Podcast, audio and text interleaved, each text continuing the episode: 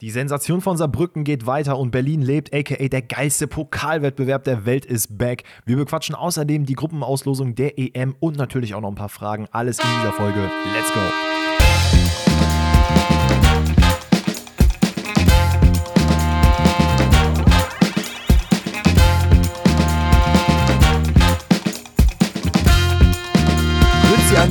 Herzlich willkommen zu einer neuen Episode Pfosten rettet heute an einem denkwürdigen Donnerstag, denn wir können verkünden, wirklich super stolz, dass Alex und ich gestern im DFB-Pokalspiel Stuttgart gegen Dortmund unser Debüt gegeben haben. Und wenn ihr euch fragt, hä, wo waren die denn? Wir haben die gar nicht gesehen. Wir waren die Dortmunder Qualität. Nicht vorhanden. Naja, egal. Dazu kommen wir gleich. Ähm, ich hoffe natürlich, euch geht's gut. Ihr seid im Warmen, schön kuschelig eingemuschelt. Und ich hoffe natürlich auch, das gleiche gilt für Alex und frage, was geht ab? Was geht? Ich, du hast mich gerade einfach komplett out of nowhere gehittet mit, dieser, mit diesem Intro. Ich dachte jetzt, äh, wo will er darauf hinaus? Was ich so schlecht Rechtsverteidiger spiele, der sich da locker hätte Marius Wolf ersetzen können? Oder was war das jetzt für ein Intro? Aber äh, ja, wir waren nicht vorhanden wie die Dortmunder Qualität. Da äh, merke ich, da ist auf jeden Fall Redebedarf. Deswegen will ich gar nicht so viel vom Intro wegnehmen, um zu erzählen, wie es mir geht. Mir geht's ganz gut eigentlich. Und äh, ich will am liebsten direkt reinstarten und so ein bisschen deinen äh, dein Frust abbauen. Ich, ich glaube, ich würde den Frust gerne am Ende rauslassen, ähm, weil sonst habe ich, glaube ich, die komplette Energie, die ich für den Podcast immer äh, aufbringe, leider schon am Anfang verschwendet. Und das will ich natürlich nicht. Ich will natürlich auch die ganzen anderen Sachen hier durchsprechen. Denn wir haben heute für euch natürlich all die DFB-Pokalspiele, die einen ein bisschen intensiver besprechen, die einen ein bisschen weniger. Ihr wisst, wie es ist. Und weil wir natürlich auch am Montag schon darüber gesprochen haben, wollen wir heute mal über die EM-Gruppenauslosung sprechen. Das haben wir nämlich jetzt am Montag nicht gemacht und haben gedacht, ey, komm, ganz ehrlich, äh, Julian Nagelsmann hat ja scheinbar Dennis Undaff angerufen und ihn davon überzeugt, ähm, dass er im Fernsehen, äh, wie, wie, hat er das gesagt? Einigkeit, Recht und Freiheit sagt und dementsprechend äh, bestätigt hat, dass er für die deutsche Nationalmannschaft spielen will. Äh, offensichtlich hört Dennis Undaff nicht Pfosten rettet. Das ist äh, sehr, sehr tragisch für hast uns du, und sehr, sehr tragisch für ihn. Hast du den Post also, unter dem äh, hast du den Kommentar unter dem Post gelesen? Da hat uns einer getaggt und meinte so, irgendwo in Deutschland schreien Dennis Schmitz und Alex Grabowski ja. gerade auf. Fand ich Wahnsinn. sehr, sehr geil. Aber Wahnsinn. ist auch so, ne? Ja. Aber ja, das wollen wir heute alles besprechen. Aber ich würde sagen, äh, vielleicht von meiner Warte aus, mir geht es an sich trotzdem ganz gut. Ähm, ich bin heute Morgen ja witzigerweise aufgestanden und ich weiß nicht, wieso ich so verklatscht war. Vielleicht, weil ich gestern Abend so sauer war, I don't know. Aber ich bin heute Morgen aufgewacht, wollte zur Arbeit fahren, hab, das, hab den Luxus, dass ich um sieben mir meinen Wecker stellen kann, werd wach und denk mir so, das war wirklich, ich hab's, das waren meine ersten Worte am Tag. Ach du Scheiße. Weil ich einfach gemerkt habe, wie verklatscht K.O. ich aufgewacht bin und am liebsten mich nochmal umgedreht hätte draußen ist es ja auch kalt, ne? muss man ja auch ganz ehrlich sagen. Aber gut, kann ja auch Homeoffice machen, ne? So wie der ein oder andere von uns, ne? Ich meine, gut, du machst ja auch ab und zu Homeoffice. Ja, heute war leider nicht mein Homeoffice-Tag, aber das ist auch vollkommen okay. Ähm, Lirum Larum, ich würde sagen, wir fangen an und starten direkt rein in den Dienstag, wenn du jetzt nichts anderes noch offen hast. Nee, können wir gerne machen. Was, was hast du als erstes Spiel auf der Warte? Wir haben lauter Nürnberg. Und Kinders, ähm, ich habe auf der Arbeit, tatsächlich, Shoutout an Daniel an dieser Stelle, äh, einen begnadeten Lautern-Fan, der auch im Stadion war, der mir sehr, sehr wilde Sachen erzählt hat. Also scheinbar hat man irgendwie so fünf Kisten Pyro äh, mitgenommen ins Stadion. Nicht er jetzt, sondern die Fans generell, die das dann gezündet haben. Und bei jeder erdenklichen Situation, also ob es jetzt ein Pfostentreffer war, ob es jetzt eine Ecke war, sonst war es wirklich, bei jeder Kleinigkeit hat man äh, Feuer, äh, nicht Feuerwerkskörper, sondern Bengalos gezündet.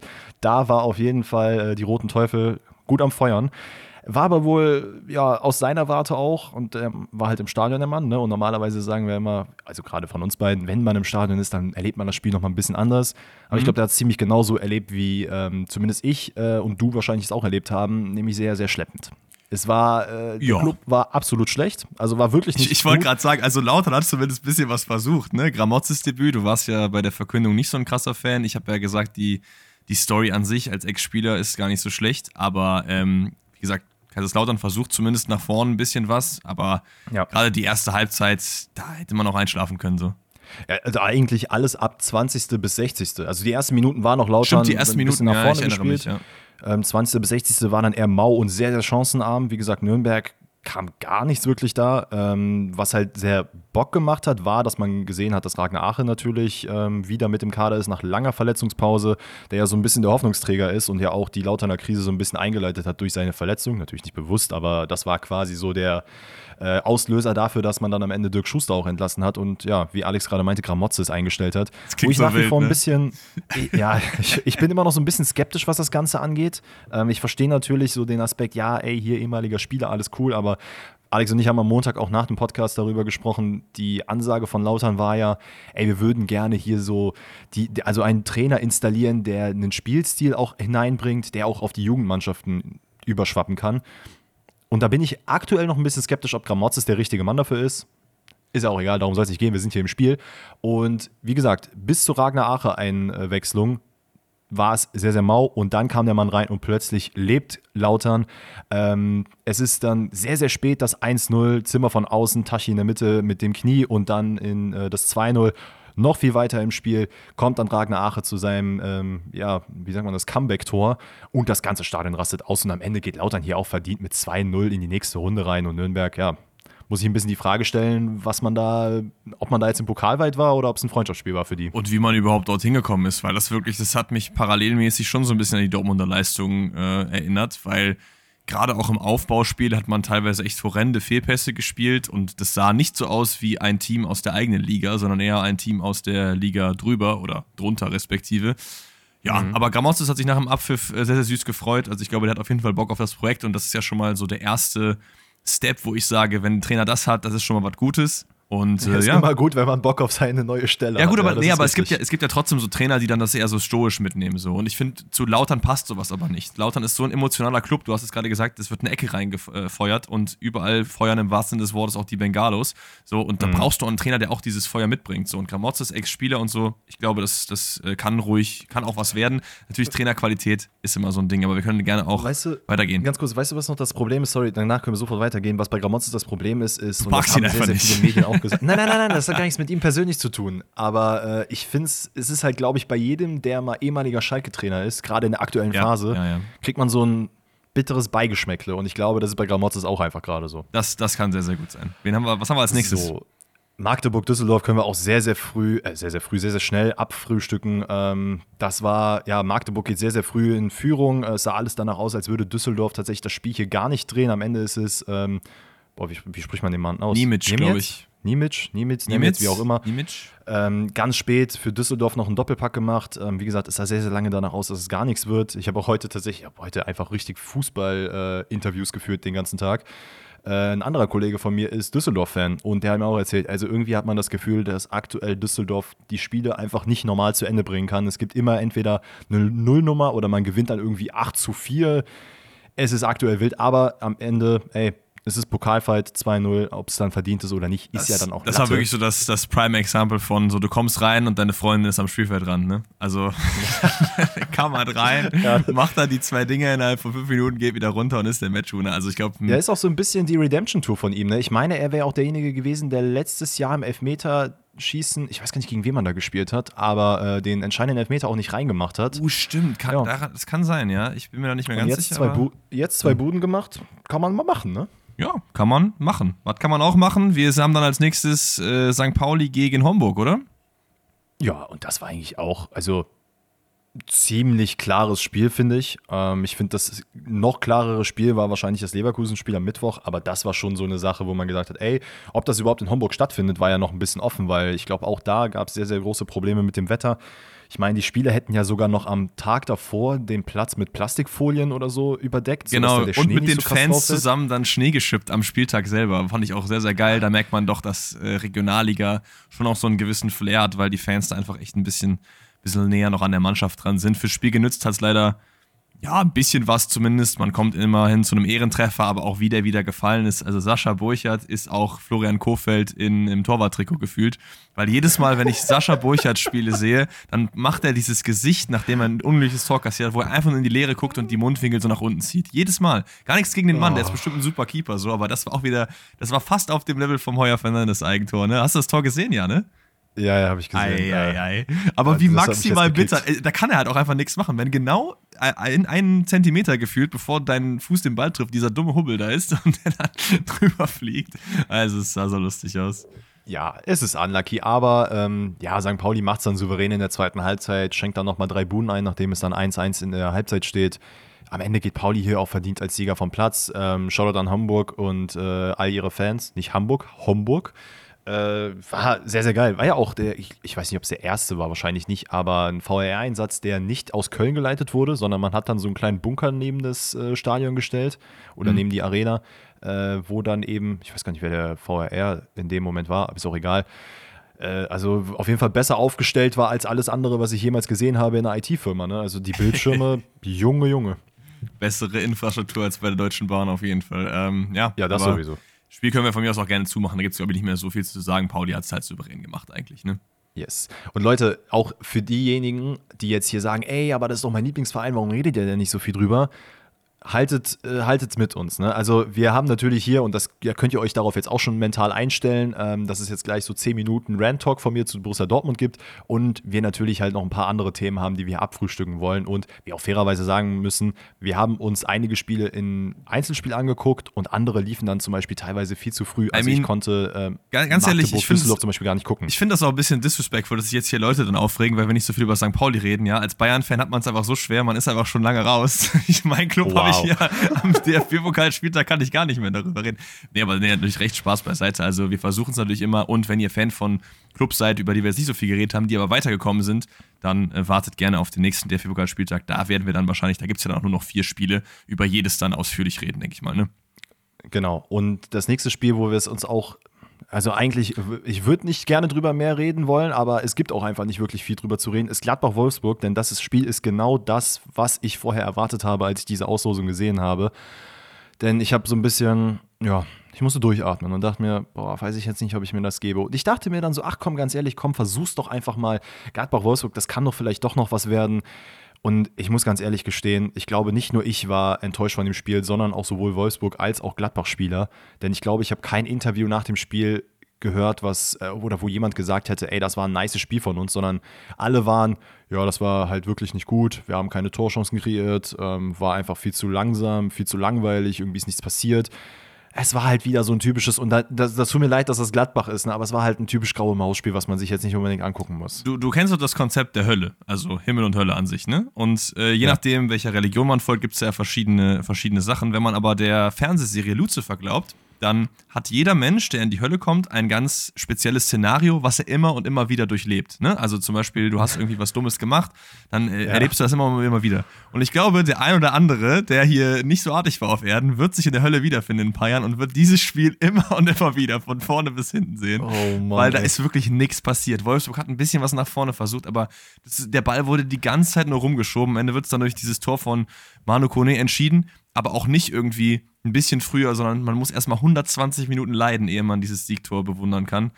Und ja, dann ist das auch durch. Ich frage mich ehrlich also, gesagt, wie Gladbach dieses Spiel überhaupt gewonnen hat. Keine Ahnung, aber. Ich glaube, es liegt so ein bisschen daran, dass Jonas Wind es einfach nicht ja. zu Ende bringen wollte, das Spiel. Ne? Also er hatte, glaube ich, ähm, kurz vor, den 90, vor der 90-Minuten-Mark hatte er nochmal Riesenchancen, die er nicht genutzt hat. Ähm, wo man sich auch, also keine Ahnung, Jonas Wind in der Bundesliga macht den normalerweise blind rein und mit, äh, mit der Hacke. Das stimmt. Hat es da nicht geschafft, hat dann ein Tor vorbeigeschossen.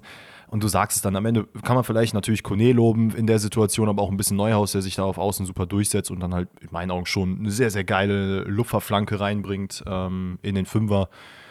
Und ja, dann, dann ist das Spiel auch vorbei. Ich bin mal gespannt, wie es jetzt um Nico Kovac geht. Ich glaube, diese ganze Geschichte um Borussia Dortmund und Edin Terzic und keine Ahnung was, ähm, ja, überschattet gerade ein bisschen, was es für Probleme auch in Wolfsburg gibt. Denn auch davor hat man schon gesagt, ey, das sind jetzt, glaube ich, fünf Spiele, die man auswärts nicht gewonnen hat. Und das ist jetzt dann das sechste Spiel. Ja, ich habe ja schon äh, im Podcast am Montag gesagt, dass ich glaube, dass, äh, auch wenn er jetzt hier 2-0 verloren hätte, dann wäre es fein gewesen. Aber das Endspiel für ihn wird am äh, Samstag sein, weil man da gegen eine Freiburger Mannschaft spielt, die gerade auch nicht auf der Höhe ist. Und äh, wenn es dann nicht läuft, dann kann man vielleicht dann im kommenden Wochenende dann das Darmstadt-Spiel als Neuaufbau mit einem eventuell neuen Trainer äh, benutzen. Ich will jetzt hier auch gar nicht Nico Kovac rausreden, aber ich finde, wie du richtig gesagt hast, dass das durch Terzic gerade so ein bisschen überschattet wird, weil was in, in Wolfsburg gerade abgeht, ich meine, man hat jetzt 3-1 gegen Bochum verloren, man hat auch gegen Gladbach nicht nur im Pokal, sondern auch in der Liga, ich glaube irgendwie 4-5-0 oder so auch verloren. Einmal 4-0, genau, und dann jetzt das 1-0 ja. nach der Verlängerung. Ja, deswegen, naja. Und dann hat man einfach zweimal gegen Leipzig gewonnen. Wie hat man das geschafft? Gut, weil Leipzig, weil Leipzig auch nicht so toll aktuell dasteht tatsächlich, ne? Also, die haben ja auch äh, sowohl in der Champions League, gut, da haben sie zumindest ein gutes Spiel gemacht, aber komm, lass nicht über Leipzig reden, die sind gar nicht mehr drin. Also weiter geht's. Die sind gar nicht mehr drin.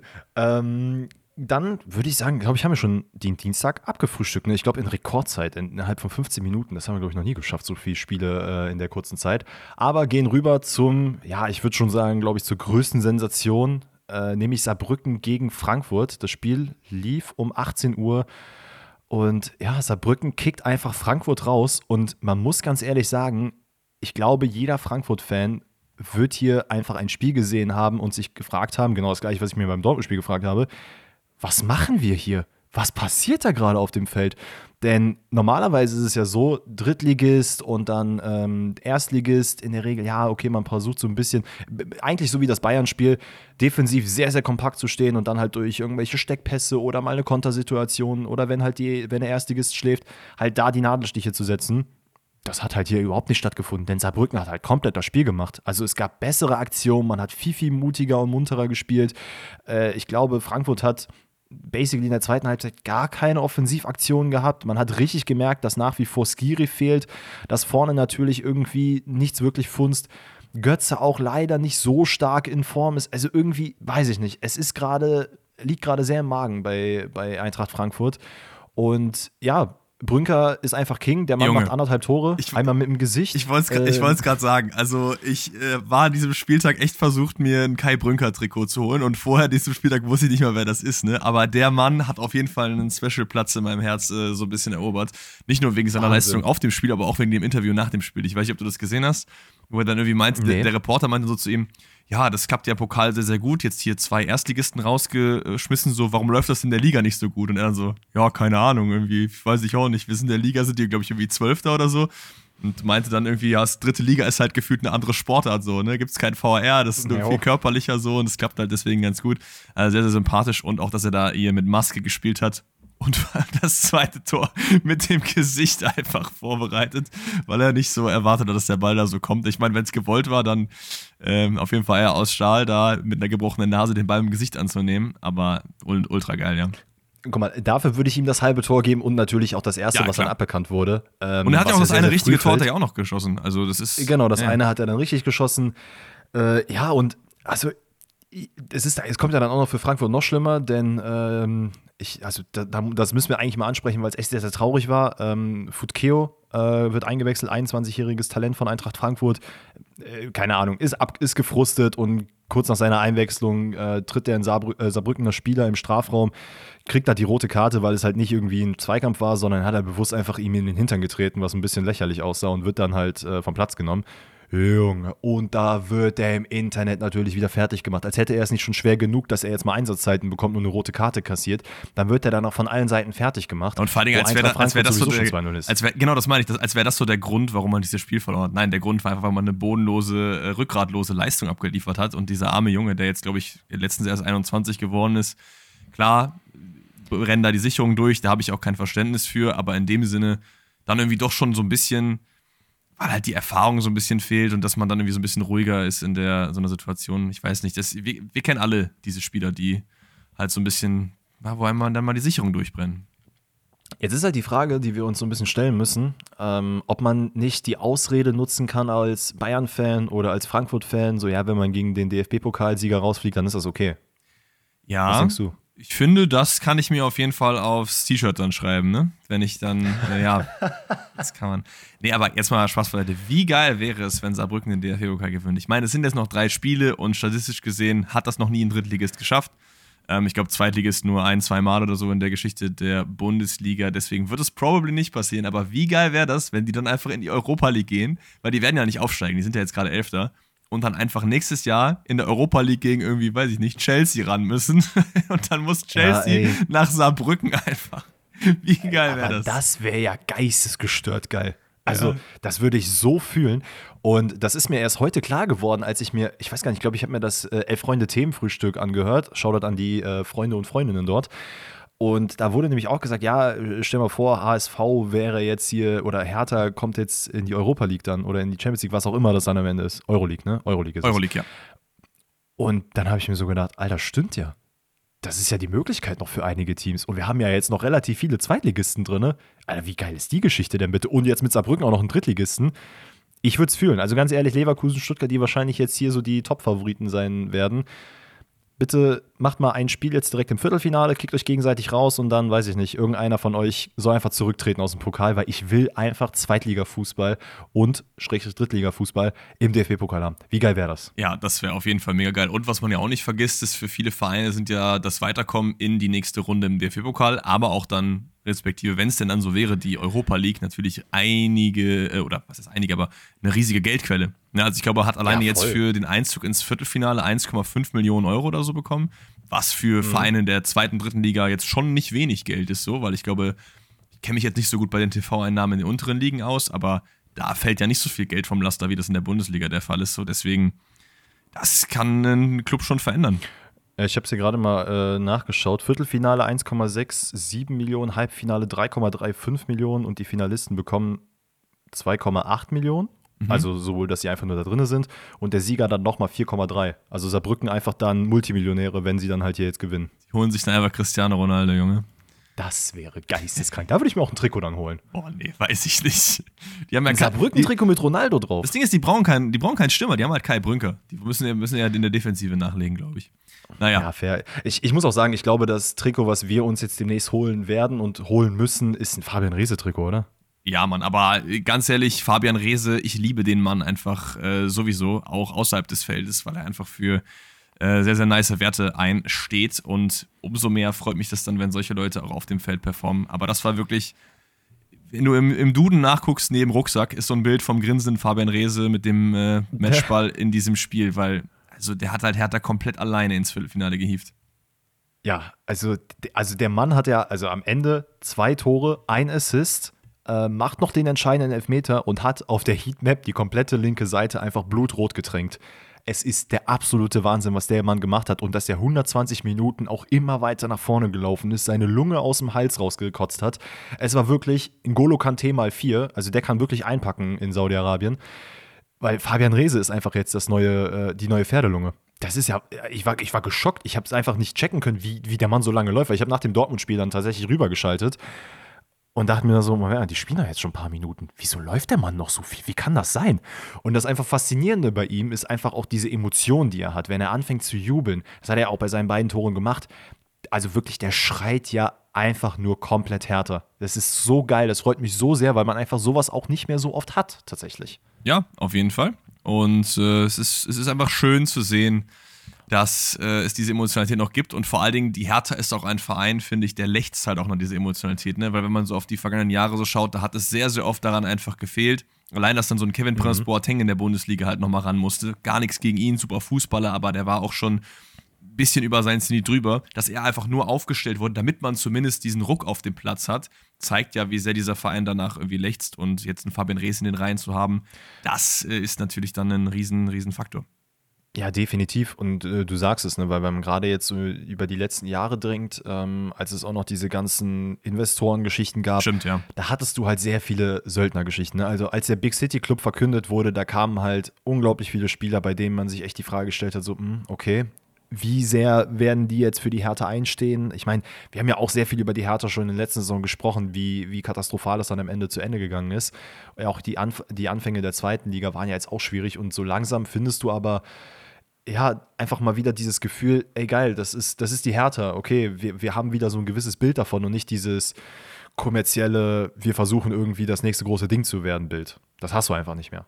Ja, auf jeden Fall. Lass uns mal so ein bisschen zum Spiel kommen, weil ich glaube, das ist eins der beiden Spiele, die wir äh, noch ein bisschen ausführlicher besprechen wollen, weil es einfach die spannendsten Spiele waren. Also Spannung mhm. war hier auf jeden Fall das Keyword und eher Versagen in dem anderen Spiel, über das wir länger reden werden, aber da kommen wir natürlich gleich zu. ja, es ist halt einfach ein Spiel auf Augenhöhe. Ne? Es ist, wenn du dir ein geiles DFB-Pokalspiel zusammenbauen willst, dann nimmst du zwei Traditionsvereine, die sich äh, im Viertelfinale treffen und sich gegenseitig die Hütte vollballern und genau das äh, war halt hier eben drin man muss hier auf jeden Fall die Moral der Hertha loben, weil klar, man geht am Anfang in Führung und kassiert dann zwei, aber danach jeweils einmal in der 90., einmal in der 120. nochmal zurückgekommen. Das schafft halt nicht jeder Verein. Natürlich ähm, hat da Fabian Rehse ein bisschen nachgeholfen, das haben wir ja gerade auch schon gesagt. Aber diese Moral wird eben am Ende belohnt, dass man sich dann nicht irgendwie unterjochen lässt von den äh, Chancen des HSV, der ja auch zumindest teilweise in den Spielphasen die bessere Mannschaft war. Wir starten aber mal rein in der 21. Minute, da ist es eben Fabian Rehse, den Namen werdet ihr jetzt in den Highlights auch relativ oft hören, äh, der sich stark über Außen durchsetzt, dann nimmt er, glaube ich, Niederlechner mit, spielt dann eine flache Flanke auf Terbakovic am 5-Meter-Raum, der versucht da mit Schlappen hinzukommen und den Ball reinzudrücken, wird abgeblockt und der Ball prallt wieder zu Rehse an den Pfosten, Oh. wieder zu Rehse Oh mein Gott. und dann ist der Ball drin. Alter, wie er diesen Ball, also den ersten, so vorbeischlinzt. Also als hätte der quasi einen Doppelpass mit dem Pfosten spielen wollen. Ja, das, war sah- Wahnsinn. Das war Also so sah richtiges so Anime-Tor aus. eigentlich, ne? so gewolltmäßig so. Richtig, richtig geil. Was mir gerade übrigens einfällt, wir sind zwar mitten im äh, Dingspiel, wir sagen aber ganz kurz, bei Leverkusen hat übrigens 3-1 gegen Paderborn äh, gewonnen. Das hätten wir sonst wahrscheinlich jetzt nach dem Spiel vergessen. Oh. Damit ist das Spiel abgehakt. Äh, Leverkusen klar dominiert. So, fertig. Ähm, aber ja, du hast es gesagt, ne? also HSV hat eigentlich dann so ein bisschen äh, das Heft in die Hand genommen, aber tatsächlich auch erst, nachdem sie den Ausgleich geschossen haben in der 31. Minute. Da ist es Ferrei, der so zwischen den Ketten... Sogar also gesagt, Leverkusen hat das Heft in die Hand genommen? Nee, oder? Hab ich Leverkusen gesagt? Ich weiß es Nee. nicht. Ich, es hat sich gerade so Ahnung. angehört. Ham, Ham, HSV hat das Heft in die Hand genommen, wenn's, äh, wenn ich es falsch gesagt habe. Dann habt ihr es jetzt hier richtig. Ähm, Manuel Ferrei, Emanuel Ferrei ist es, der halt zwischen den Sechsern und der Defensive einfach komplett blanko steht. Also da war wirklich gar keiner an ihm dran. Niederlechner checkt das auch erst, nachdem er den Ball bekommt, weil der Ball ist erstmal auf Außen. Ich weiß gar nicht, wer ihn dann am Ende reinspielt. Es kann sein, dass es Tonali ist, ich bin mir nicht sicher. Aber er steht einfach da und denkt sich, ey, ganz ehrlich, ich habe so viel Platz, mein Gott, dann ziehe ich ja einfach mal ab. Wie gesagt, Niederlechner checkt es dann zu spät, ist da echt leider falsch positioniert. Ferrei macht da ein super Tor und ab dann, finde ich, macht der HSV es wirklich gut, weil in den Anfangsminuten hat halt Hertha einfach schon das Spiel gemacht und hat das dann so ein bisschen losgelassen. Und dann war halt HSV, hat halt gedrückt, gedrückt, gedrückt. Aber es braucht halt, und das habe ich nämlich auch oft gelesen, äh, gerade in den HSV-Spielen oftmals diesen, diesen Impact. So ein bisschen das, was bei Dortmund auch oft der Fall ist. Ne? Es muss irgendwie einmal in die Hose gehen, bevor es wirklich zündet. Das braucht es bei HSV auch. Und das hat es in diesem Spiel, oder hat man zumindest in diesem Spiel auch gesehen. Ja, aber das, das Tor, was Ferrei dann letztendlich macht, das war, glaube ich, für das Spiel sehr, sehr wichtig, eben damit der HSV diesen Busch bekommt, denn du hast es ja gesagt, ab dann versucht man so ein bisschen mehr nach vorne zu spielen. Es ist dann, glaube ich, zwölf Minuten später, in der 43. wieder Öztunali auf der, nee, diesmal auf der rechten Seite müsste es, glaube ich, sein. Nee, muss die, oder? Nee, es ist die linke, ist die Seite. linke Seite. Ich, warum habe ich den rechte aufgeschrieben? Keiner weiß. Aber ich habe mir gerade das Bild wieder vor, vor Augen gerufen, da war es dann doch die linke. Denn Öztunali setzt zur Flanke an und die rutscht halt dann so irgendwie ganz unglücklich durch. Jack Ernst versucht dann noch irgendwie so hinzukommen mit der linken Hand, rutscht dann aber irgendwie auch so da drunter. Also ganz komisches Tor, aber am Ende ist Laszlo Benisch der Nutznießer und schiebt ihn dann über die Linie. Und ja, da war der HSV dann oben auf und hat das Momentum da gut mitgenommen. Und jetzt ist, war die Hertha wieder am Zug. Schafft es aber natürlich dann erst, wie eben gesagt, in der 90. Weil der HSV versucht, diesen Schwung noch mitzunehmen, über die Pause hinaus, auch in der zweiten Hälfte. Ähm, ja, nicht das spielbestimmendere Team ist, weil ich fand schon, es gab Chancen auf beiden Seiten. Aber ich hatte auch nicht das Gefühl, dass jetzt hier die Hertha sofort zurückkommen wird. Das kam auch schon so ein bisschen, nicht aus dem Nichts, aber ich weiß nicht, wie ich, wie ich das sagen soll, aber du weißt, glaube ich, was ich meine, oder? Ja, ja, ich weiß komplett, was du meinst. Ähm, ich will eine, eine Szene, bevor das 2-2 fällt, noch kurz erwähnen. Es ist da äh, diese Riesenchance, die die Hertha auch hat. Und da sieht man nämlich dann auch, okay, es ist nicht nur die 19. Minute, wo das Tor fällt. Es ist Fabian Rehse, der dann auf der rechten Seite dann auch mal war und diesen einen Ball mit dem Außenriss in die Mitte spielt. Und äh, Tabakovic den Ball, glaube ich, an die Latte köpft und Heuer Fernandes, Ersatzkeeper, äh, oder Ersatz, nicht Ersatzkeeper, äh, fischt ihn dann noch so ein bisschen raus. Aber das sind so Momente, die ja auch bei der Hertha gefallen sind. Also es gab immer wieder Situationen, wo sowohl die eine als auch die andere Seite so individuelle Fehler eingebaut hat, wodurch halt Chancen entstanden sind.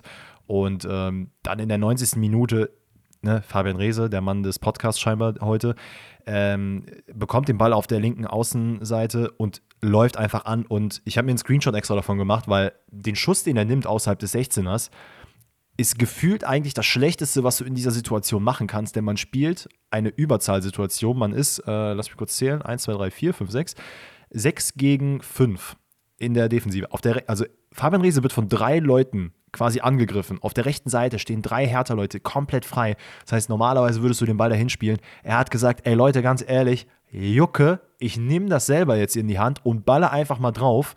Ja, und dann geht Ball, also er belohnt seine Leistung. Es ist ein phänomenales Tor, weil er halt wirklich zwischen äh, Keeper und Pfosten, da passt kein Blatt Papier mehr rein, macht ihn da souverän rein und rastet aus und das Stadion bebt komplett und hat natürlich Hoffnung, denn danach ging es in die Verlängerung. Ja, wo ich sagen Kurz- würde, das hat ein bisschen. Kurz nochmal zum Tor. okay meinst, war. du, meinst du, den kann man halten? Das Ding ist, es steht ja halt keiner vor ihm, ne? Mhm. Und man kann den eigentlich schon mal halten, weil der Schuss war jetzt nicht mit 200 Sachen geschossen. Den könnte man halten, den könnte man halten. Deswegen, also ich, ich, äh, erstmal natürlich, wir sind beide keine Torhüter, wir müssen es immer wieder dazu sagen, ne, dieses Ding kann man halten, den muss er machen, so, das ist ein Konzept, was natürlich sehr, sehr wild ist, aber wir wollen natürlich trotzdem über die Spielszenen im Detail reden, weil ich finde schon, dass man hier über Raab durchaus reden kann, ähm, der Heuer Fernandes mhm. hier auch beim Namen natürlich genannt. Ich finde nicht, dass er ihn haben muss, aber er kann ihn, glaube ich, schon haben. Du hast gesagt, die Sichtbahn ist eigentlich frei, ist auf der anderen Seite natürlich auch ein Aufsetzer, die sind, glaube ich, immer sehr, sehr eklig zu halten. Und dann Natürlich. auch noch 90. Ne, Konzentration, dies, das. Aber Rese macht's gut und bringt die Hertha zurück ins Spiel. Genau. Und ähm, wie gerade schon angesprochen, Verlängerung. Ähm, Hamburg legt dann wieder vor. Äh, auch wieder so ein Moment, wo halt die Hertha so ein bisschen pennt. Äh, Oliveras bringt den Ball aus dem Halbfeld rüber zu Glatzel. Äh, man spielt dann auch wieder eine Übersch äh, Überzahlsituation im Strafraum der äh, Berliner. Äh, Glatzel bekommt den Ball und legt ihn rüber auf Königsdörfer, weil halt einfach auch leider die Hertha da in dem Moment pennt. Der hat dann ein leichtes Spiel, kann den Ball easy reinlegen. Und dann war halt wieder die gleiche Situation, reloaded, äh, wie jetzt noch zur normalen Spielzeit. Ähm, man dachte sich so, Alter, so langsam muss die Hertha ja mal kommen. Ne? Wann passiert denn mal was? Und dann ist die 120. Minute. Und komm, ich lasse dir die Ehre. Mach du das Tor. Ah, es ist, es ist einfach geisteskrank, wie oft jetzt dieser Name Fabian Rehse schon gefallen ist. Ne? Also ich glaube, dass, dass, wir müssen so irgendeinen Folgentitel mit Rehse überlegen, aber da hast du ja schon wahrscheinlich einen in petto. Äh, wieder die letzte Minute, ne? 90., 120. und wieder über Rehse. Er tankt sich auf Außen durch, flankt stramm in die Mitte und findet Ex-Schalke-Legende John Joe Kenny. Und ja, der macht das Ding rein, drückt über die Linie, feiert sich äh, frenetisch und dann geht's ins Elfmeterschießen. Und das war ja in sich ja auch nochmal geil. Ne? Also es waren nicht nur die 120 Minuten, die halt krass waren, mit Spannung gefüllt, in letzter Minute nochmal hin und her, sondern auch das mhm. Elfmeterschießen war mit Spannung gefüllt. Ne? Ich glaube, es sind die ersten drei Schützen auf beiden Seiten, die jeweils treffen. Dann kommt John Joe Kenny. Ging das nicht, nee. ging das nicht irgendwie in 6-6? War es das? Ich bin mir da ja, nicht mehr ganz das sicher. Ging noch, das, ging, das ging noch sehr lange, das Elfmeterschießen. Also am Ende ist es ja, glaube ich, 7-6 ausgegangen, wenn ich mich nicht irre. Nee, nee, das ist, das ist zusammen. Die haben die zusammengerechnet. Deswegen ist es nicht, es ist 5-3 ausgegangen und äh, 8 zu 6, wenn du das mit dem richtigen äh, Score machst. Also der vierte war John Joe Kenny, der dann trifft. Dann kommt Königsdörfer für den HSV, der leider verschießt. Und dann ist äh, Rese dran, auch die Story hört nicht hier auf, sondern sie geht weiter und macht dann den entscheidenden fünften rein, sodass der HSV nicht mehr nachziehen kann. So müsste es eigentlich gewesen sein. Ey, wie Wahnsinn ist das aber auch, weil der Elfmeter, muss man ehrlich sagen, war ja auch echt nicht gut geschossen. Ne? Ja, ja. Also, das, das ist irgendwo Vorteil und Nachteil, aber Rese geht an den Elfmeterpunkt und gefühlt denkt gar nicht nach, sondern schießt einfach drauf. Ich glaube, das ist auch das, was du in der Situation machen musst, weil je länger du wartest und je länger du darüber nachdenkst, desto nervöser wirst du und umso höher ist natürlich die Wahrscheinlichkeit, dass du verschießt. Und der, da dachte einfach, komm, ganz ehrlich, scheiß drauf. Ich laufe einfach durch und versuche den Treffer zu machen. Dreht sich dann noch sogar um, um zu schauen, ob das dann wirklich äh, richtig war, dass er den Elfmeter so geschossen hat. Ich weiß nicht, worauf er da jetzt gewartet hat, weil Abseits gibt es ja nicht. Und fängt dann an zu jubeln. Und ja, Hertha träumt weiter äh, vom Finale daheim. Oh, das, stimmt. Stimmt, da habe ich noch gar nicht drüber nachgedacht. Ne? Für Hertha ist es natürlich das Finale daheim. Oder das Finale, was heißt denn, was heißt denn daheim auf berlinerischer Akzent? Keine Ahnung, ich bin schlecht mit Akzenten. Ahnung. Aber er hat doch schon mal den HSV raus. Ob man jetzt verdient sagt, ich würde sagen schon aufgrund der Moral, aber über den Spielverlauf der HSV hat es euch auch ganz gut gemacht. Aber im letzten, äh, in den letzten fünf Minuten jeweils nicht konzentriert genug gewesen. Und mhm. ja, wie gesagt, du hast gerade eben schon angesprochen, wir haben Paderborn gegen Leverkusen vergessen.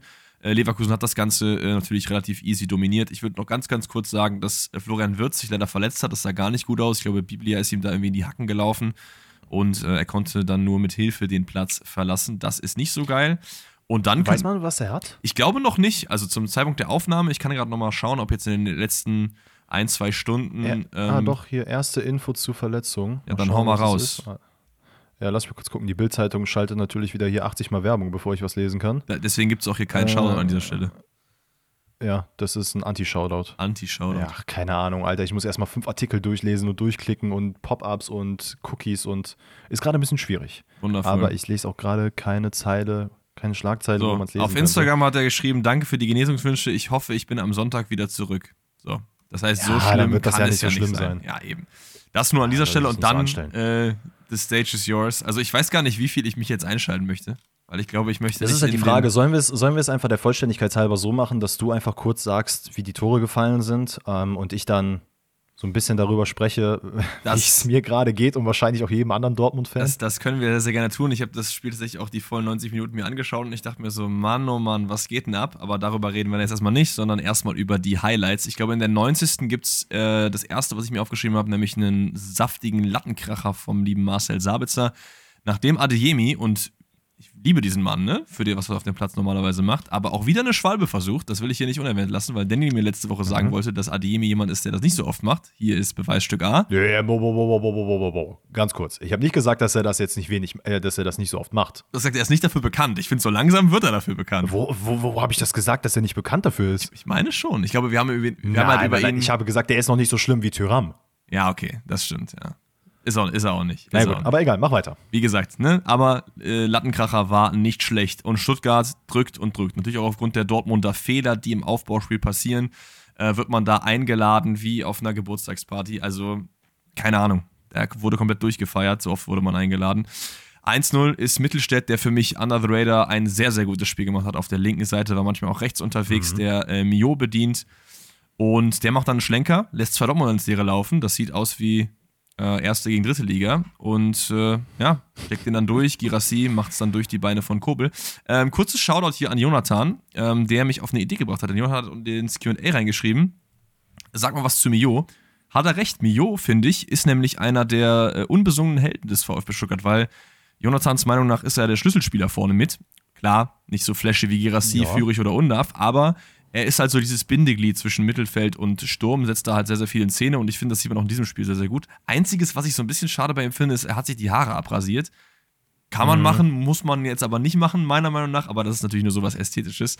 Ähm, deswegen, er verdient hier auf jeden Fall eine dicke Erwähnung, auch ein sehr starkes Spiel gemacht. Dortmund kommt dann nochmal kurz. Weißt du, ganz kurz, ja? ganz kurz, weißt du, was das Problem ist? Ähm, zumindest, und da gar kein Disrespect gegen seinen Friseur, aber ich finde, es ist auch einfach nicht so krass geschnitten. Also es ist nicht irgendwie so mit einem verrückten Übergang oder so. Weiß ich nicht, das, diese Frisur gibt mir einfach nicht so viel bei ihm leider. Also du möchtest, Und, möchtest ihm sagen, er soll bitte den, den Barber wechseln? Das, das wäre toll. Oder halt einfach zu keinem mehr gehen und die wieder so geil machen, wie vorher sie waren. Ja, aber gut, das ist natürlich auch persönliche Präferenz. Ne? Wir wollen ja jetzt hier nicht den Leuten irgendwie Frisuren aufzwingen, die sie selber nicht fühlen. Da soll jeder machen, worauf er Bock hat. Aber ich fand das den Afro richtig. auch geiler. Äh, aber weg von Mio, zurück zum BVB. Denn der BVB versucht nachzuziehen und kommt auch wieder ran durch Füllkrug, der rüber zu Gittens legt. Aber ich weiß gar nicht, bevor du dich jetzt einschaltest, willst du kurz über die Situation reden? Weil findest du, dass das da ein Fehler von Gittens ist, dass er den Schritt mitmacht? Oder bist du auf der Warte, dass er den Schritt machen muss, um an den Ball zu kommen, sonst würde einfach der Innenverteidiger ihn abfangen?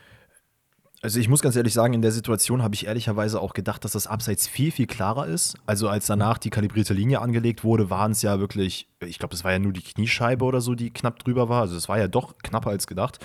Ähm, ich glaube, man kann beides sehen. Also Beino geht es halt natürlich ein bisschen schneller als Füllkrug es ist. Man hätte jetzt sagen können, ey, Fülle hätte den Ball nochmal mitnehmen können.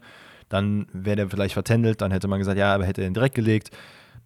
Weiß ich nicht. Also ich würde jetzt nicht sagen, Jamie muss da äh, irgendwie in dem Moment schalten und sagen, ah ja, stimmt, ich bin schneller, ich muss ein bisschen langsamer werden und dann eben den Schritt zurück machen. Nö, das sehe ich ähm, genauso. Das, ich wollte ja jetzt nicht darauf, aber hätte ja sein können, dass du das eventuell anders siehst. Ähm, nö, nö, nö, und ganz ehrlich, ob das Tor jetzt drin ist oder nicht, das ändert meiner Meinung nach an diesem Ergebnis absolut gar nichts ähm, im Nachhinein, wenn das so passiert wäre. Ist es aber nicht, deswegen wird das Tor zurückgenommen aufgrund von Abseits, was auch Regel konform an der Stelle ist. Aber es gibt natürlich noch das 2 zu 0. Und wieder ist es Mittelstädt, der äh, mit einleitet. Der zieht relativ unbedingt nach innen und es ist ähnlich wie im ersten Tor mit einem wundervollen Steckpass auf, äh, diesmal ist es nämlich Sidas und nicht Girassi, der auch ein gutes Spiel gemacht hat. Generell, Stuttgart mhm. hat so ein mhm. bisschen ein Luxusproblem mittlerweile vorne, ne? weil alle, die auf dem Platz stehen, performen. Ne? Undav mittlerweile richtig gut drin, Girassi, du ja. hast einen Führig, du hast einen Mio, der durchaus auch weiter vorne spielen kann. Jetzt kommt auch Sidas noch mit seiner Formkurve, die nach oben zeigt.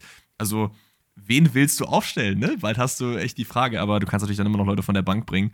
Deswegen hier nochmal schauen an ja, Silas. Ganz kurz, das kommt ja, das kommt ja auch noch hinzu. Ja. Ne? Du hast dann zum Beispiel einen Leveling, den du ja von der Bank Eben. bringst, der ja auch gute Spiele macht.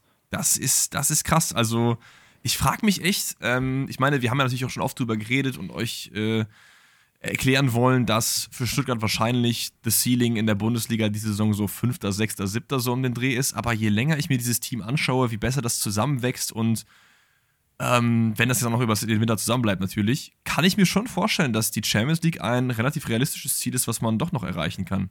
Ich, ich. Auf jeden Fall. Und ich finde, es ist halt auch einfach gerade das, was wir sehen, ein ultimativer Flow. Das ist quasi Deutschland gegen Brasilien mal 10, was da abgeht. Ne? Weil, das muss man auch nochmal sagen, Stuttgart letzte Saison quasi mit nicht, nicht komplett den gleichen Spielern, aber ja teilweise auch auf Positionen besetzt, wo man sagen würde jetzt, ey, Mafropanos, Sosa und so, das waren schon wichtige Faktoren die ja weggebrochen sind, wo wir anfangs der Saison noch gesagt haben, ey, weiß ich jetzt nicht, das wird wahrscheinlich eher weniger. Oh, ich habe auch ein bisschen Angst, um, wenn wir an die Predictions zurückdenken, wo wir die gerankt haben, weil ich weiß es nicht mehr. Ich werde es mir auch nicht nochmal angucken, bis wir halt diese Reaction in einem halben Jahr machen. Ich, ja.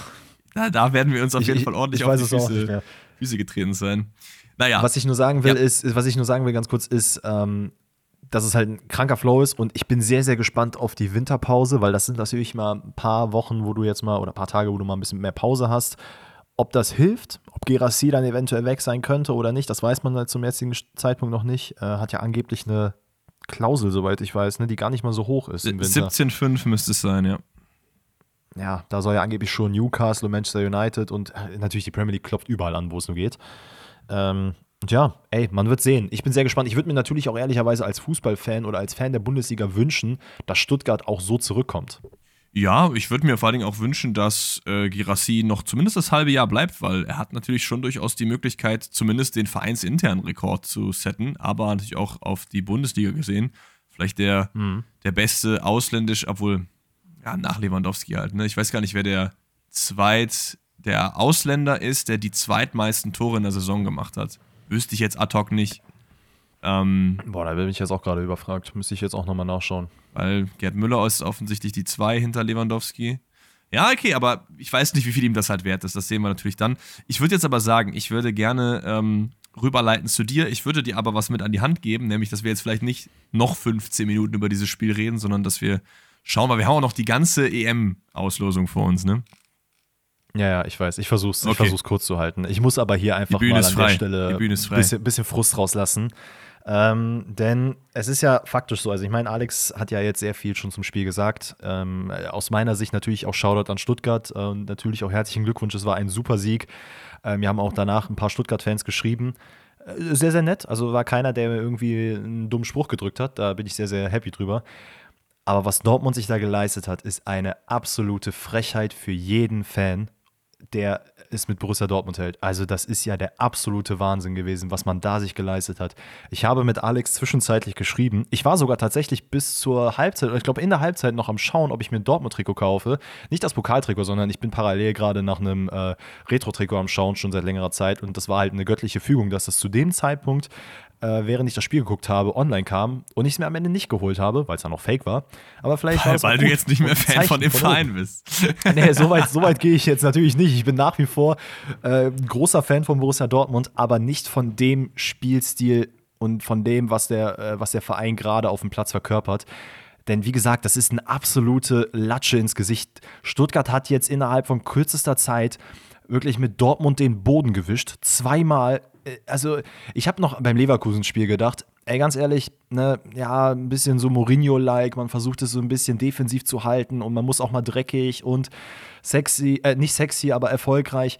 Ganz ehrlich, schmeiß den Kack in die Tonne. Das braucht kein Mensch. Dortmund ist dafür bekannt seit Jahren, dass man Offensivfußball spielt. Klar, man hat darüber kritisiert oder man hat darüber gesprochen. Ist es denn tatsächlich jetzt so? Muss man nicht ein bisschen Mentalität zeigen und Defensive und hier und da, ne? Digga. Dann hat man sich jetzt einen und das ist bei, da meine ich jetzt wirklich mit allem Respekt, einen Kloppo 2.0 holen wollen. Seit Jahren versucht man es, hat man angeblich mit Edin Terzic gefunden. Joachim Watzke freut sich ins Fäustchen, ist übertrieben glücklich, dass er da jetzt so jemanden hat. Und man scheint komplett auszublenden, dass man einfach einen katastrophalen Fußball spielt und einfach auch in meinen Augen mittlerweile die Identität verliert. Weil klar, wir haben natürlich diese Spiele gegen Newcastle, gegen AC Mailand, wo man sagt, ey, super, hurra, Fußball, richtig geil, das ist Borussia Dortmund, wie man sie sehen will erklär mir bitte, wieso man gegen Stuttgart jetzt so spielt. Klar, Stuttgart ist super gerade drauf, aber man muss sich doch nicht verstecken. Man geht hier rein als Gefühl, also man sagt das ja auch, als Underdog. Und so präsentiert man sich. Man spielt mit Fünferkette, 5-4-1. Was ist das für ein Spiel?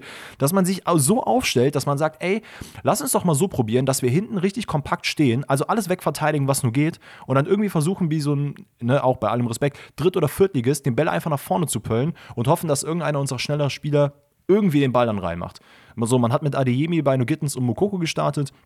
hat in meinen Augen absolut gar nicht funktioniert. Ähm, denn jedes Mal, wenn man nach vorne gekommen ist, war es halt in der Regel nur einer der dreien, die dann vorne standen und man kann halt nichts mit dem Ball anfangen. Also jedes Mal, wenn Dortmund den Ball hatte in diesem Spiel, und es wurde auch schon in anderen Spielen klar, hat man einfach keine Ahnung, was man machen soll. Und wie gesagt, ne, wir sind, also gerade ich bin immer so hin und her und sage ja auch immer, wenn man den einen äh, Spieler lobt oder das Team in dem einen Spiel lobt, dann ist es immer im nächsten komplett anders. Und es muss wirklich unglaublich viel passieren, dass ich irgendwann mal bei einem Borussia Dortmund-Spiel sage, ey, ich kann das nicht mehr gucken. Und ich glaube, das war auch tatsächlich das erste Mal, dass ich ab der 80. Minute gesagt habe, Alter, ich kann das nicht mehr. Ich habe keine Hoffnung und das tut mir so unglaublich weh im Herzen. Ich habe nicht weggeschaltet, ich habe es noch weiter laufen lassen, aber ich habe dann Fußballmanager angeschaltet und versucht mit dem FCK äh, weiterhin auf Platz 1 in der zweiten Liga zu bleiben. Das hat mir mehr Freude bereitet. Als das Spiel dann zu Ende war, ich war wirklich, ich war so übertrieben geknickt, weil man hat einfach super krank Basics verkackt. Also ich habe auch Alex geschrieben, wenn Schlotterbeck noch einmal einen Ball mit der Hacke bringt, dann äh, bringe ich ihn persönlich dann wieder zurück nach Freiburg. Ich weiß nicht, was da gerade los ist. Und so langsam muss man auch einfach mal realisieren, dass diese Up and, Up and Downs, die man hat, oder Ups and Downs, mit wir gewinnen gegen Newcastle, wir verlieren gegen Stuttgart bodenlos, wir verlieren gegen Bayern bodenlos, spielen aber gegen AC Mailand krass. Das muss aufhören. Das darf nicht so weitergehen. Und ich finde, das trügt so ein bisschen und glaube ich verwischt auch so, was eigentlich das Problem im Verein ist. Denn wie gesagt, wir reden jetzt darüber, oder ich rante jetzt, und ich glaube, ich spreche hier für sehr, sehr viele äh, Borussia Dortmund-Fans, dass das einfach so nicht weitergehen kann, weil jeder andere Trainer, wenn jetzt Gregor Kobel zum Beispiel auch nicht im Tor gewesen wäre, der wäre jetzt schon fünfmal geflogen. Aber wenn man mit Edin Terzic jemanden hat, und ich liebe Edin Terzic, der aus der Kurve kommt und der ist ja für Watzke, das ist der nächste Kloppo und das ist unser Trainer für die Zukunft. Alter, das, das, das verzerrt so krank das Bild, weil man spielt einfach einen absoluten Scheißfußball. Und es tut mir leid, dass ich das so sagen muss, einen absoluten Scheißfußball gegen Mannschaften wie Stuttgart, gegen Leverkusen, wo man letzte Saison noch zumindest auch unter Edin Terzic vernünftig gespielt hat. Man hat offensiv gespielt. Und jetzt sickert ja auch immer mehr durch, dass es innerhalb des Vereins kriselt. Es sind Situationen, dass ja jetzt der Sportkoordinator auch rausgeflogen ist, weil es ja angeblich diese zwei Fronten gibt. Äh, Sebastian Kehl kannst du im Gesicht ansehen, jedes Mal, wenn er irgendwo auf der Bank sitzt und gezeigt wird, dass der absolut nicht zufrieden mit der Situation ist und ihm ja auch scheinbar die Hände gebunden waren im, im, äh, im Sommer, was die Transfers angeht und du halt mit dieser Terzic, Watzke, Sammer-Geschichte einfach einen Block hast, den du nicht auflösen kannst. Das heißt, du wirst den Trainer jetzt nicht entlassen, du wirst aber auch Watzke nicht rausschmeißen. Und ich finde, das ist zumindest ein Punkt, den haben wir schon mal angesprochen vor ein paar Wochen, worüber man zumindest mal nachdenken sollte, ob Watzke nicht auch hinterfragen sollte, ob er zwei Jobs gleichzeitig ausüben kann und ob es so klug ist, dass der sich in solche sportlichen Entscheidungen mit eintrifft ich finde, wie gesagt, ich, mir tut es mittlerweile selber weh, dass ich mir eingestehen muss, dass ich vielleicht vor ein paar Wochen es auch äh, oder dass ich da verblendet war. Aber ich bin aktuell der Meinung, dass Edin Terzic einfach gehen muss. Aber das kann so nicht weitergehen. Mein, meinst du nicht, dass diese, ja, diese Stärke, mit der du jetzt diese Themen ansprichst, schon auch ein bisschen von dem Aus jetzt getrübt ist? Meinst du, das ist komplett objektiv? Was genau meinst du jetzt? Naja, also du, du, das ist ja hier Naysayer-Stimmung. Also ich höre ja daraus, dass, dass Terzic auf jeden Fall gehen muss, dass äh, generell die internen Vereinsstrukturen hinterfragt werden sollen, wer da überhaupt was macht das ist in deiner Meinung nach nicht die Mannschaft ist, die hier dieses Spiel verloren hat, sondern eher die, die Einstellung im Vorhinein, die taktische Einstellung. Doch, doch, das, also es, es gehört beides zusammen, finde ich. Ja, aber das hast du ähm, jetzt gar nicht halt erwähnt, deswegen, ja, ja. Ja, also gut, dass die Mannschaft hier komplett Ass gespielt hat, ne? Weil, also weil, das hat der Alex ja auch schon so ein bisschen. Genau, genau weil, weil ich muss zumindest sagen, ich finde, ich finde die Fünferkette an sich jetzt gar nicht so schlimm, wenn du sie halt offensiv auslegst. So, ne? Ich finde halt, wie du es halt im Match dann gemacht hast, das macht halt taktisch in meiner Meinung nicht so viel Sinn, aber du kannst schon Dreierkette respektive ja dann spielen. Wenn du halt einen richtig offensiven Wolf und einen richtig offensiven äh, Riasson auf den Außen hast, dann geht das schon, geht das schon fit so. Aber es hat schon so ein bisschen gewirkt, als würde man sich verstecken. Ich finde aber fast noch mehr als die taktische Herangehensweise hat das Spiel getrübt die komplette Verunsicherung der Hintermannschaft. Da ja, ja. gefühlt kein Pass, nicht ein einziger Pass kann man. Mats Hummels, der ja wirklich in den letzten Wochen unfassbar gut gespielt, hat selber auch nicht auf den Platz bekommen. Mokoku mit dem Riesenballverlust. Emre Can hat links und rechts Schlotterbeck versucht, damit der Hacke links und rechts irgendwie seinen Nebenmann in Szene zu setzen. Und dann gucken alle nur bedröppelt rein, wenn dann Kobel mal nicht jeden Ball hält, weil halt vorne die Leute auch Gutes gemacht haben auf der anderen Seite. Und dafür kann ein Trainer in meinen Augen jetzt nicht so super viel, ne? dass halt da irgendwie die Körpersprache nicht die richtige ist und dass man halt Natürlich. einfach nicht mit, der, mit dem Respekt auch für den Gegner reingeht. So, weil ich glaube, eigentlich weiß doch jeder, dass das hier ein richtig schwieriges Spiel ist. Man hat ja erst vor Wochen gegen Stuttgart gespielt und verloren und das war genau dasselbe Spiel eigentlich. Also nicht ganz, aber von, von der äh, Verteilung, wer gut war und wer nicht gut war so. Das, das ist komplett richtig, aber nichtsdestotrotz musst du, und das finde ich, ist dann halt schon Trainerperspektive, du musst halt der Mannschaft auch irgendwie klar machen, was sie mit dem Ball machen sollen. Und ich meine, Mhm. wie gesagt, wir haben das die letzten Klar. Wochen auch schon ab und zu angesprochen, wenn es halt mal Kackspiele gab, dass Borussia Dortmund einfach absolut nicht weiß, was sie mit dem Ball machen sollen. Ich, ich, Ich meine, du hast es angesprochen mit Marius Wolf, ne? Also, sorry, aber das war auch gar nichts. Er ist auch, äh, hängt jetzt in den letzten Wochen wirklich so krank seiner Form hinterher, was halt viele Dortmunder tun. Adeyemi loben wir beim AC Mailand-Spiel. Spielt jetzt dann wieder, wenn er mal eingesetzt wird in der Bundesliga, leider auch komplett Grütze. Und das ist halt für mich persönlich, musst du halt, du kannst natürlich mit Fünferkette spielen und ich verstehe auch, dass man sagt, ey, wir versuchen hier diesen defensiven Block zu machen und von da aus nach vorne zu spielen. Aber du musst ja irgendwie was mit dem Ball anfangen können und das ist, finde ich, Aufgabe des Trainers. ich weiß auch nicht, warum Mokoku von Anfang an spielt. Ähm, ich, Ja, die Schnelligkeit. Ja, aber, ja, aber warum? Also, das, das heißt ja, du, du willst den Gegner kommen lassen und das ist ja genau dieses Ergeben, was du halt nicht machen willst. Also, du willst ja nicht Fünferkette Genau, gegen genau, den Ball das ist spielen. der Punkt. Und deswegen, Und- deswegen finde ich ja, das ist ja dann schon ein Traineraspekt, wenn er dann halt so die Mannschaft einstellt. Auf, auf jeden Fall. Die Frage ist nur, wie die Ratio ist, meiner Meinung nach. Ne? Also ist jetzt 50-50, 50% Trainer in dem Spiel, 50% Mannschaft oder ist es eher 70-30? Und ich finde, du kannst diese Formation schon spielen, deswegen würde ich eher 30% auf den Trainer gehen und 70% auf die Mannschaft, weil es waren so viele individuelle Fehler, so viele Aber es Ballverluste. ist das Gesamtbild. ja, ja, das auf ist das Fall. Gesamtbild. Guck mal, wenn du jetzt die, die, die Spieler, wir haben oft über die Transferperiode geredet und man, man sickert, es sickert ja immer mehr durch, dass zum Beispiel Leute, Alvarez ist so das berühmteste Beispiel, glaube ich, dafür oder das prominenteste. Trainer sagt nein, aber weil Watzke auch noch hinten dran ist, zählt das auch nochmal doppelt und dreifach. Und derjenige, der eigentlich die sportliche Entscheidung treffen sollte, natürlich auch zusammen mit dem Trainer, hat halt nichts zu sagen. Sebastian Kehl hat halt, also ich finde, der ist halt in dieser Situation, natürlich neben der Mannschaft und den Fans, einer der ärmsten Säue da, ne? Weil er wollte halt ganz andere Dinge tun, durfte sie nicht machen, weil es halt diesen ne, Sammer, Watzke, Terzic-Block gibt. Und wie gesagt, es gibt halt sehr, sehr viele, ich habe wirklich so viele Kommentare und mir auch Meinungen dazu angehört, was, wie das denn andere Leute sehen. Natürlich gibt es Leute, die das noch schwarzmalerischer sehen, als ich es tue. Aber es muss einfach irgendwas passieren. Und mittlerweile finde ich, ist es nicht nur, dass es heißt, ey, Trainer raus, weil ich finde, äh, es braucht halt einfach, es braucht halt einfach eine Spielidee. Ganz egal, ob du mit Fünferkette, mit Sechserkette oder Zehnerkette spielst, du musst irgendwie natürlich auch die Identität des Vereins bewahren dabei und halt denen was an die Hand geben, damit die wissen, wenn sie mal den Ball haben, was tun wir überhaupt damit? Das, das Und, mag sein, ähm, ich finde aber auch trotzdem, dass man jetzt nicht hier äh, von den Dächern schreien sollte, Terzic raus, weil ich finde, er auch gute Sachen geleistet in der Saison. Klar, der Fußball auf dem Platz ist nicht so der, den man unbedingt haben will, den man unbedingt als unter Dortmund halt kennt. Aber wir haben ja auch schon vor ein paar Wochen gesagt, dass das nicht immer maßgeblich ist, sondern es sind die Resultate so. Und klar, in der Bundesliga waren die jetzt immer nicht gut, aber in der Champions League waren sie extrem gut. Das muss man einfach so sagen. Aber das, ist ja dieses, aber das ist ja dieses Up and Down, was ja, du aber, hast. aber, ne? aber das, ja ist ja genau trotzdem ein, das ist ja trotzdem ein Plus auf Terzics Credit, Credit-Konto quasi. Weißt du, ich finde, das darf man nicht einfach jetzt aus dem Fenster werfen, nur weil man im DFB-Pokal jetzt gegen Stuttgart und in der Bundesliga auch verloren hat. So. Ja, klar, du hast aber jetzt halt auch noch ein paar Spiele, wo du, wo du ähm, Terzic die Zeit geben musst, finde ich. Ich finde nicht, dass jetzt der Zeitpunkt ist, die Reißleine zu ziehen. Würdest du ihn jetzt rausschmeißen?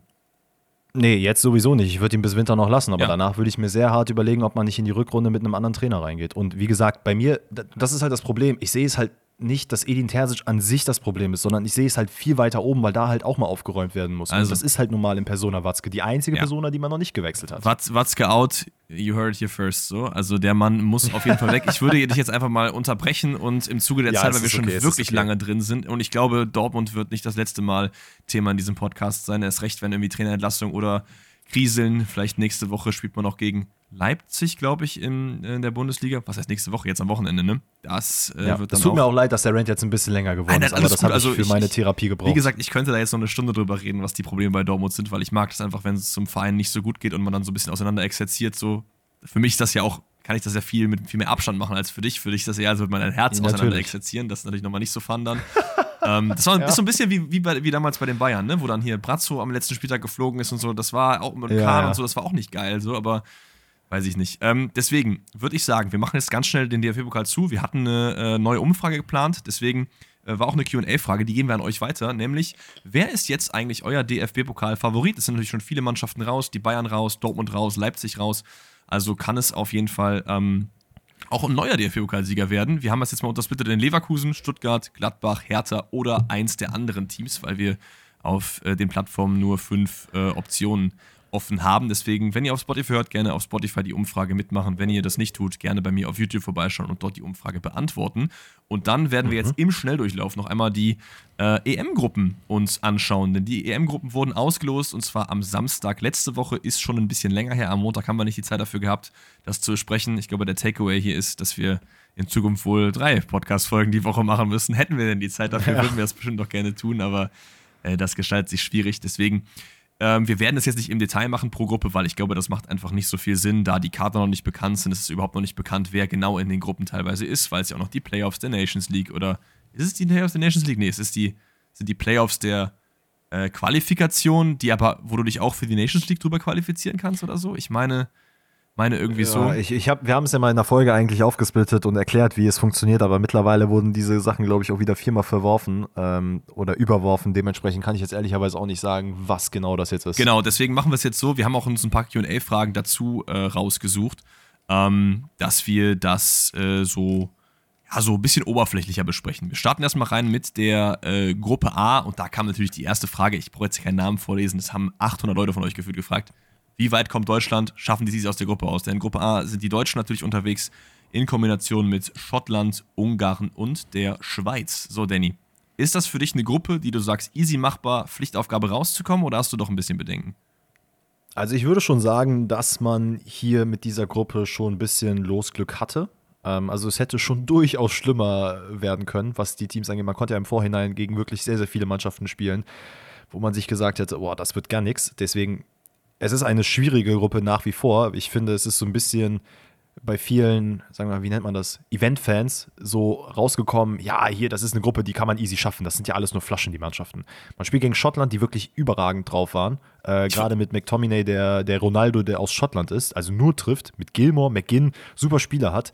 Das wird ein sehr, sehr, ich glaube auch gerade, ich glaube, das Eröffnungsspiel ist ja so gegen Schottland in München, wo halb Schottland, glaube ich, auch im Stadion sein wird das wird nicht leicht. Ja, also eben. da darf man sich also nichts ich, vormachen. Ich, ich habe ja auch diese Story gemacht, die nur so halb natürlich eins gemeint war, wo ich meinte, ja, dicke Todesgruppe. Aber ich finde, du hast, ich hätte, glaube ich, eher für Deutschland eine machbare Gruppe gesehen, wenn du so einen richtig knackigen hättest, so irgendwie Niederlande dazu und dann zwei Gurken. Mhm. Aber hier in dieser Gruppe ist halt keine Gurke, meiner Meinung nach. Also ich weiß, die Schweiz ist aktuell nicht so gut drauf, das wäre dann wahrscheinlich am ehesten noch ähm, die mhm. Gurke in Anführungszeichen, aber auch das glaube ich halt nicht so und ich bin mal nee, gespannt. Also ich glaube, man kann schon weiterkommen, aber es wird nicht einfach. Nee, du hast ja auch, also mit Ungarn wirst du auch ein Spiel haben, das hat man ja auch bei der EM gesehen. Man hat in den Vorbereitungen ja auch, glaube ich, dann einmal unentschieden und einmal verloren. Und das bei der letzten EM war auch so ein unglaublich körperbetontes Spiel. Das war super unangenehm und damit hat sich Deutschland, glaube ich, auch nicht wohlgefühlt. Da hat man es noch gerade so geschafft und ich glaube, das wird in der aktuellen Phase, wie Deutschland gerade drauf ist, und das müssen wir natürlich jetzt äh, noch im Jahr 2023 beurteilen das könnte sehr heavy werden. Und auch die Schweiz, ich meine, du hast es angesprochen, ne? da ist aktuell Phase, dass es halt nicht so gut läuft. Äh, Trainer könnte eventuell noch gewechselt werden. Habe ich auch gehört, dass einfach Urs Fischer eventuell gehandelt wird. Oh, das wäre aber geil. Wäre. Das wäre richtig geil. Ja, voll. Aber du hast ja, guck mal, wenn du dir mal die Spieler anguckst, ähm, Akanji, Elvedi, du hast Vargas, Okafor, Shakiri, Shaka, da sind schon gute Spieler dabei, ne? So ist es jetzt nicht. Und ich glaube, die werden auch zeigen, dass sie es drauf haben. Nicht auch einfach die krasseste äh, Dreier-Performance im Tor. Die haben doch Kobel, äh, Sommer und Omlin, oder? Also. ja, ich, ich, ich weiß, also jetzt beim letzten Spiel war Vogo im Tor. Ähm, Ach stimmt, den gibt es ja, auch noch. Jan ja. Sommer, das muss man halt auch sagen. Jan Sommer ist in Turnieren einfach ein Gott. Also der eben. Mann überschattet alles. Eben, eben, eben. Weiter geht's mit Gruppe B und die Gruppe ist auf jeden Fall ein bisschen knackiger, weil da sind nämlich gleich drei hochrätige Teams am Start. Nämlich Spanien, Kroatien und Italien und Albanien wollen wir natürlich auch nicht unterschätzen. Oh, ich weiß nicht, wen ich naja. da als Gruppenersten sehe, so. Äh, ich sehe es auch schwierig. Ich glaube, also Italien ist ja noch die Mannschaft, die hier, glaube ich, so mit Ach und Krach reingerutscht ist. Mhm. Äh, Albanien ist ja sogar Gruppensieger geworden, wenn ich mich jetzt nicht irre. Stimmt, die haben halt eine super Quali gespielt, ne? Deswegen, das meinte ich ja. Also, das ist so, äh, ich weiß gar nicht, kommt das am ehesten zur Todesgruppe gleich? Ich gucke da mal durch. Oh, da gibt es noch ein, zwei andere. Mhm. Aber ja, ich würde da auch andere sehen. Ähm, äh, mit Kroatien muss ich ganz ehrlich sagen, ich meine, man ist Zweiter geworden in der Gruppe mit der Türkei. Ähm, ich habe irgendwie das Gefühl, Kroatien wird immer älter, aber irgendwie so, also äh, Vida spielt halt einfach immer noch. Das finde ich so wahnsinnig. Ich finde ihn aber ähm, geil. also, es ist einfach ja, natürlich. Ja. Nichtsdestotrotz darf man diesen Mann nicht oder darf man dieses Land natürlich auch nicht unterschätzen. Ich glaube aber schon, dass Spanien hier das äh, am Ende machen wird. Sehe ich jetzt keiner der anderen Nationen. Moment mal, der ist, da, der ist äh, erst 34? Das ist eine große Lüge. Dieser Mann ist 48. Ja, also das, der hat wahrscheinlich, glaube ich, einfach schon sehr, sehr früh angefangen für Kroatien zu spielen. Ne? Spielt seit 2010. Also war er da 21, ist er Stammspieler. Krass. Ja.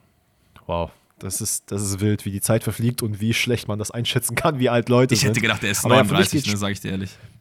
Ja, safe. Aber für mich geht hier Spanien als klare Gruppensieger raus. Ähm, und ich finde, ich glaube, man kriegt da so eine kleine Überraschung mit Albanien vielleicht sogar auf Platz 2. Das wäre wild. Weiter geht's. Gruppe C. Slowenien, Dänemark, Serbien, England. Ich glaube, das ist so ein bisschen die, die Gruppe, wo England sich eigentlich durchsetzen muss, zumindest mit der Qualität, die sie ja. im Kader haben. Äh, Dänemark, natürlich darf man auch nicht unterschätzen. Auch Slowenien und Serbien sind, sind ganz gute Teams. Das ist halt das Geile bei der bei einer EM. Ne? Also ich habe mir das Gefühl, so 2004, 2008, da war es noch eher so, dass naja, die zwei kommen weiter und das ist in 90% der Fälle auch passiert.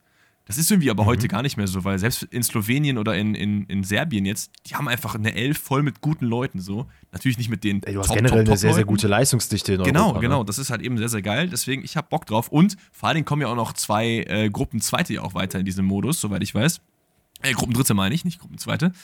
Ähm, weil man ja nur sechs Gruppen hat und nicht acht und trotzdem ein Achtelfinale mhm. bestreiten möchte. Mal gucken, aber ich sehe hier England als Favorit, glaube ich. Ja, das denke ich auch. Ich glaube, am Ende wird es dann, ist es auch gerade sehr schwer einzuschätzen. Und Leute, wie Alex auch schon gesagt hat, wir werden nochmal im Zuge der EM natürlich ein bisschen äh, intensiver und ausführlicher darüber ja, sprechen. Ja, klar, wir werden, wir werden auf jeden Fall auch noch hier Kader-Predictions äh, der einzelnen Gruppen machen. Wir werden uns die Kader der einzelnen Leute anschauen. Vielleicht machen wir es dann irgendwie so, dass wir dann so, weil vor der WM, vor der EM passiert ja auch dann teilweise nichts, dass wir dann vielleicht irgendwie die Gruppen einzeln auch richtig auseinandernehmen, wer wo mhm. äh, die Player to watch in den einzelnen Mannschaften sind. Also das kommt alles, deswegen ja. jetzt hier sehr oberflächlich. Deswegen, dann kommt Rebuild Dänemark. Wir werden sehen. ähm, Gruppe D, da ist noch ein Spot offen. Der, der, wird noch ausgelost zwischen, wer ist das denn alles? Wales, Finnland, ist das Lettland oder Estland? Estland. Estland und Polen. Ähm, da wollen wir jetzt äh, nicht viel drüber reden. Das wird, glaube ich, am Ende auch die Mannschaft sein, die es hier unglaublich schwierig haben wird, in irgendeiner Art und Weise äh, aus der Gruppe rauszukommen. Denn das ist für mich schon so, ja, das ist schon Todesgruppenaspirant. Äh, Aspirant, heißt das so? Ein Aspirant ist jemand, der strebt, Aspirant. etwas zu sein. Also, wenn Viertelfinale-Aspirant ja, wäre das, jemand, der im Achtelfinale versucht, sich durchzusetzen, quasi. Ja, dann ist es eine, eine, Todesgruppe Aspirant. Also eine, die sich auf jeden Fall dafür qualifizieren kann, ja. dass sie das ist. Ja. Also mit Niederlande, Österreich, Frankreich, Österreich müssen wir nicht nochmal aufmachen. Wir haben gegen, oder wir alle haben gesehen, wie Österreich gegen Deutschland performt hat. Das war gar nichts. Absolut. Äh, also aus deutscher Frage Sicht. von Corwin ja. war nämlich auch, ob wir schon Hottex für die EM haben. Ist natürlich extrem früh, aber ich kann ja hier mal meinen droppen. Ich glaube, dass Österreich in dieser Gruppe weiterkommen wird. Das könnte ich mir auch sehr, sehr gut vorstellen. Muss ich aber auch ehrlicherweise sagen, äh, bin ich ein bisschen schadenfroh, wenn Niederlande hier rausfliegt, aber einfach nur, weil ich Ronald Koeman nicht mag. Boah, Koeman ich kann mit schon, dem mal nichts anfangen. Boah, ja, das stimmt. Der also auch das Gefühl zum 800. Mal Nationaltrainer geworden. Ne? Ja, aber den jetzt gesagt, Todesgruppe D wäre wahrscheinlich am ehesten äh, das Prädikat, was ich denen geben würde. In Gruppe E haben wir Belgien, Slowakei, Rumänien und entweder Israel, Island, Bosnien oder die Ukraine. Ich glaube, das ist vielleicht so ein bisschen die in Anführungszeichen schwächste Gruppe, zumindest wenn man jetzt auch so den, den First Look sich anschaut. Vielleicht, ja, ja doch schon, oder? Äh, würde ich auch sagen. Also ich glaube, da müssen wir auch nicht äh, groß so tun, als würden wir hier Belgien nicht auf Platz 1 sehen. Nee. Also zumindest aus meiner Warte. Ähm, und danach wird es halt auch einfach ein Dreikampf wieder, wer hier weiterkommen kann und wer nicht ich würde jetzt aus dem Bau heraus sagen, Slowakei wahrscheinlich. Ähm, ich denke mal, wenn die Ukra also für mich persönlich fände ich es cool, wenn die Ukrainer dabei sind. Es sind sehr, sehr interessante junge Spieler dabei. Ähm, könnte, glaube ich, die Gruppe nochmal ein bisschen, ne, ein bisschen auflockern.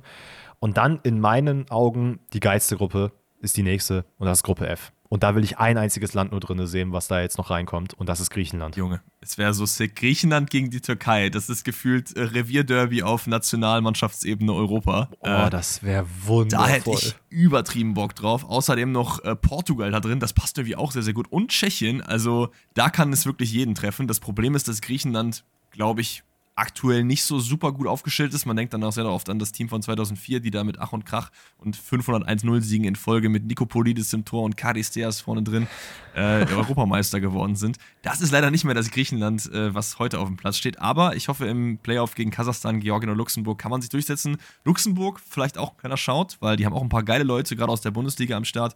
Die darf man nicht unterschätzen. Aber es ist eine wilde Gruppe, das stimmt. Auf jeden Fall. Und ähm, Luxemburg hat ja auch in der Gruppe mit Slowakei und Portugal ähm, mit 17 Punkten abgeschnitten. Kann man jetzt auf jeden Fall mal auch auf den Zettel schreiben. Ich glaube, am Ende wird es auch Griechenland hier, wenn sie reinkommen sollten zum Beispiel, in meinen Augen sehr, sehr schwierig haben. Ich sehe Portugal hier ganz klar auf der Eins, ähm, weil ich, ich sage es eigentlich jedes Mal bei einem großen Turnier, aber ich habe das Gefühl, das könnte wieder das Jahr sein, wo Portugal mal wieder ein bisschen zeigen kann, dass äh, die einen oder anderen Renato Sanchez äh, in deren Reihen sind. Ja. Türkei dann auf Platz zwei und äh, aber äh, boah, ich habe so Bock, wenn Griechenland gegen die Türkei weißt spielt. Oh mein weißt Gott, ich gehe auf die Straße. Weißt du, was das Problem mit der Türkei ist? Das Problem mit der Türkei ist, bei jedem dieser Major-Turniere wird eine Münze geworfen. Und wenn Kopf ist, spielt die Türkei absolut Arsch, verliert jedes einzelne Spiel und hat überhaupt keine Schnitte. Und wenn äh, Zahl ja. ist, dann spielt die Türkei gefühlt ihr bestes Turnier aller Zeiten. In den letzten Jahren war es leider sehr, sehr oft Kopf und nicht Zahl, aber es gab auch schon Turniere. Ja. Ich glaube, 2002 ist man doch, glaube ich, sogar bei einer WM relativ weit gekommen. Ich meine, Viertel- oder Halbfinale sogar. Also, ich, ich, mhm. ich hätte gerne mal wieder, dass die Türkei weit kommt, weil, wenn du dir die Mannschaft anguckst, unfassbar viele geile Spieler. Wir haben es auch in dem Spiel Gala gegen Bayern, glaube ich, auch zu Genüge erzählt, wer da alles schon rumläuft. Alleine nur bei Galatasaray, der äh, ganz geil ist.